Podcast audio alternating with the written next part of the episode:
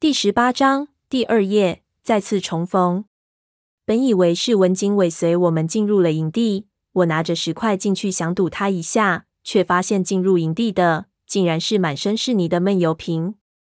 他的样子让我啧舌，一身的淤泥几乎把他的全身，包括头发，全部都遮住了。他肩膀上的伤口全部都被烂泥糊满，也不知道会不会感染。不过倒是没有看到他身上添上新伤。他昨天晚上一定过得比我们舒坦，我无法来形容当时的感觉，就僵在了那里。他转过来，我才反应过来，把石头放下，解释道：“我以为你是那个啥。”他没理我，只问我道：“有没有吃的？”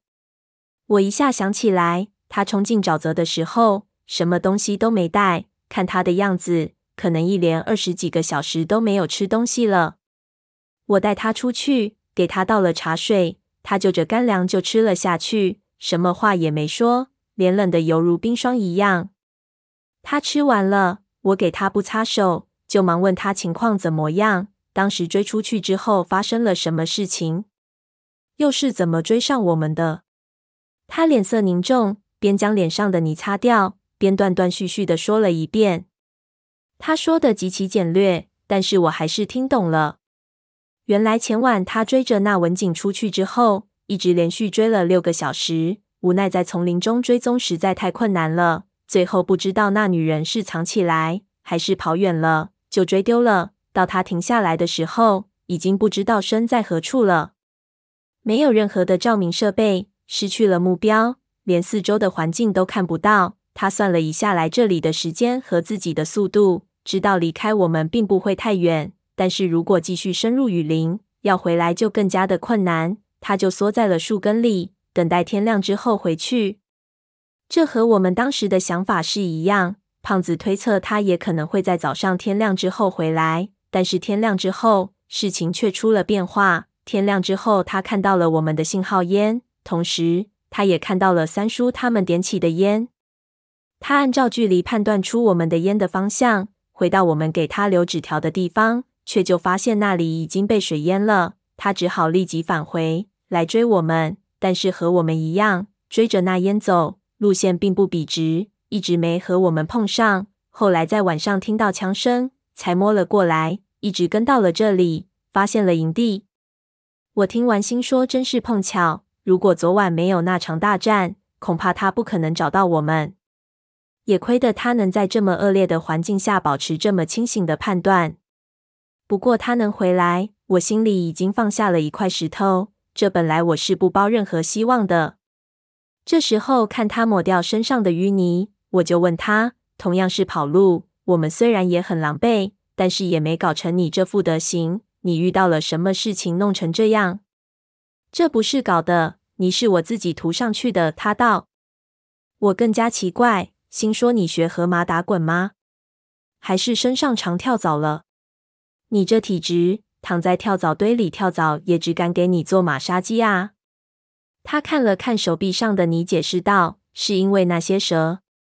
蛇，文景在这里待了很久了，这里这么多的毒蛇，她一个女人能活这么长时间，肯定是有原因的。而且那个样子实在不平常，我感觉这两点之间肯定有关系。想了一下，我意识到这些淤泥是关键。闷油瓶道，我在身上抹了泥。”果然，那些蛇好像看不见我。我一想就恍然大悟，原来是这样。我说文景怎么是那个鬼样子？蛇是靠热量寻找猎物的，用淤泥涂满全身，不仅可以把热量遮住，而且可以把气味掩盖，确实可能有用。心中不由狂喜，这实在是一个好消息。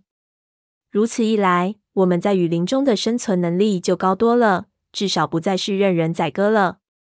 闷油瓶把身上的泥大致的擦了一下，就看向四周的营地，问我道：“你们来就这样了？”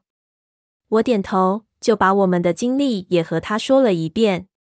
我从和他分开说起，说的尽量简略但清楚，一直说到我们到这里的时间比他早不了多少时候，这里已经没有人了，而且这里的情况有点奇怪，所有的贴身物品都没有被带走，也没有暴力的痕迹。好像这些人从容的放弃了营地，什么都没有带就离开了。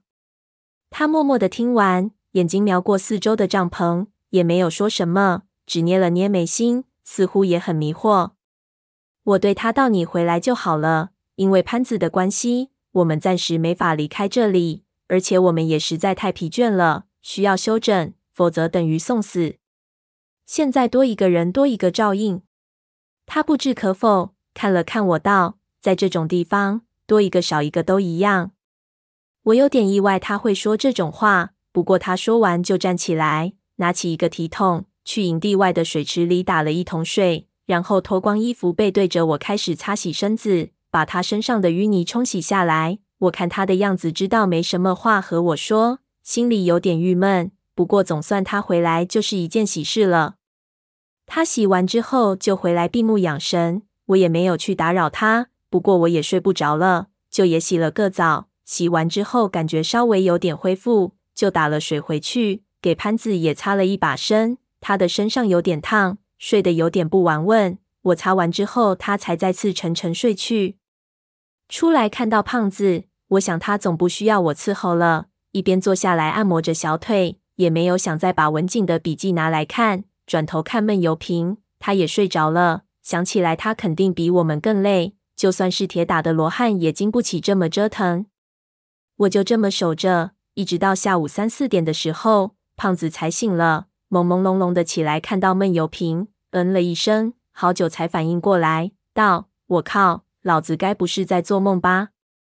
闷油瓶立即就醒了，显然没睡深，看了看他，又看了看天，也坐了起来。胖子就揉眼睛道：“看来不是做梦。”工农兵同志，你终于投奔红军来了。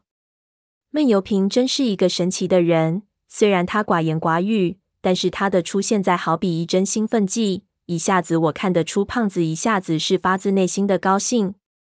我就道，你高兴什么？你不是说要单干吗？他站起来坐到我边上，吐了几口血痰，道：“那是之前小哥回来了，那肯定的跟着小哥干，跟着小哥有肉吃，对吧？”我看他痰里有血，就知道他也受了内伤了。不过他满不在乎。应该是不是太严重，就让他小心点儿。闷油瓶也没回答。胖子递我一根烟，自己从水壶里掉了点水出来洗了洗眼睛，就也问闷油瓶之前的情况。我就把刚才闷油瓶和我说的事情和胖子转述了一遍。胖子边听边点头，听到淤泥能防蛇那一段，也喜道：“我操，这是个好方子。有这方子，我们在沼泽里能少花点精力。”他娘的！我刚才睡觉的时候还做梦着有蛇爬在我身上呢，赖在老子裤裆里不肯出来，吓死我了！我笑起来，一下感觉只有闷油瓶在的时候，胖子的笑话听起来才好笑。道：“估计是看上你裤裆里的小鸡了。说起来，你到底孵出来没有？”胖子道：“还没呢，整天泡在水里，都成鱼蛋了。待会儿老子的拿出来晒晒，别发霉了。”我大笑起来，胖子也笑，拍了我几下。你笑个屁！我就不信你的还是干的。要不咱们拿出来拧拧？我摇头说不用了。胖子就让我去休息。虽然我有点兴奋，但是身体的疲劳已经无法逆转。我躺下不久也睡着了，大概是因为闷油瓶在的关系，这一下就睡沉过去了，觉得特别的安心。到了傍晚才醒来，天已经夕阳红了。我起来就闻到了香味，是胖子在煮东西，也不知道煮的是什么。我动了几下，那种感觉好像是躺在坟墓里的僵尸复活了一样，身上的肌肉酸的都苦起来，无法形容这种感觉。双手双脚都没有一点力气，几乎是爬到篝火边上靠在石头上，手都是抖的。就听到胖子在和闷油瓶说话，他正在问闷油瓶有什么打算。我心说，这家伙又开始搞分裂主义了。潘子废了，没人会逼他去找我三叔。他开始拉拢闷油瓶，搞他的阴谋诡计了。立即靠了过去，听到他正对闷油瓶说：“我说这事情绝对不能让吴邪知道，否则他非疯了不可。”